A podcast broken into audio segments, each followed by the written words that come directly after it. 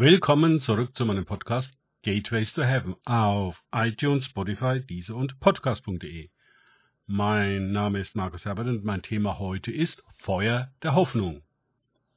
Weiter geht es in diesem Podcast mit Lukas 4, 40 bis 41 aus den Tagesgedanken meines Freundes Frank Krause.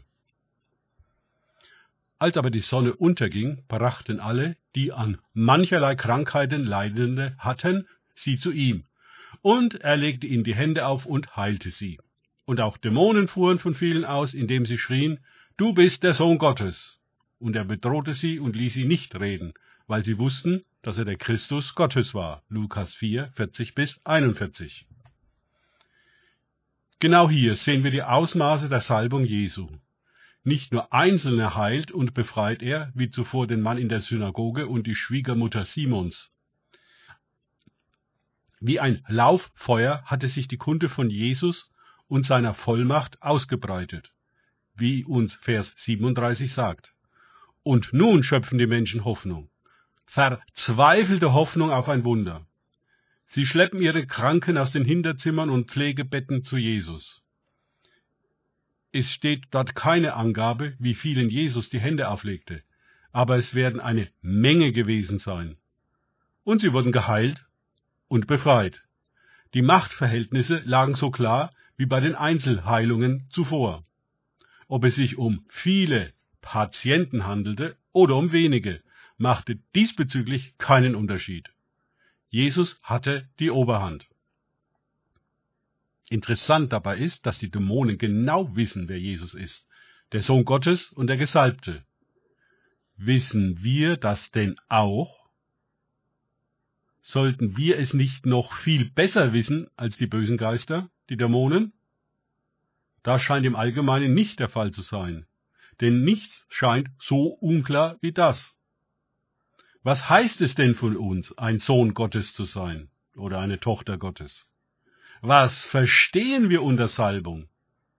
Als Sohn Gottes vertritt Jesus die Interessen seines Vaters und verkündigt sie in seinem Namen.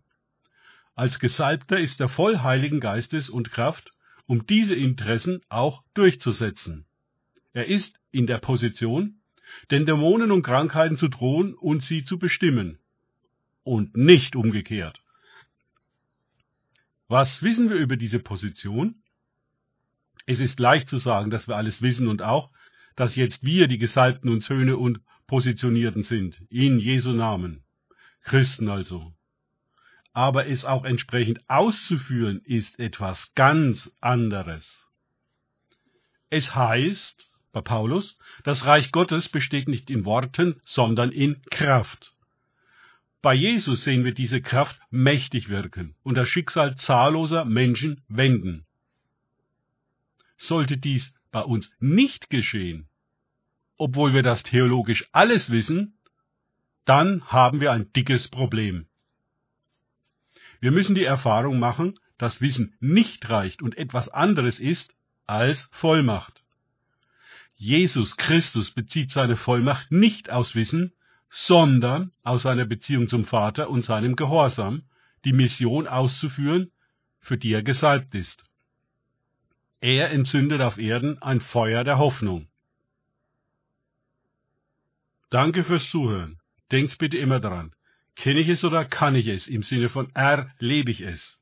Erst sich auf Gott und Begegnungen mit ihm einlassen, bringt wahres Leben. Und die Kraft und die Salbung.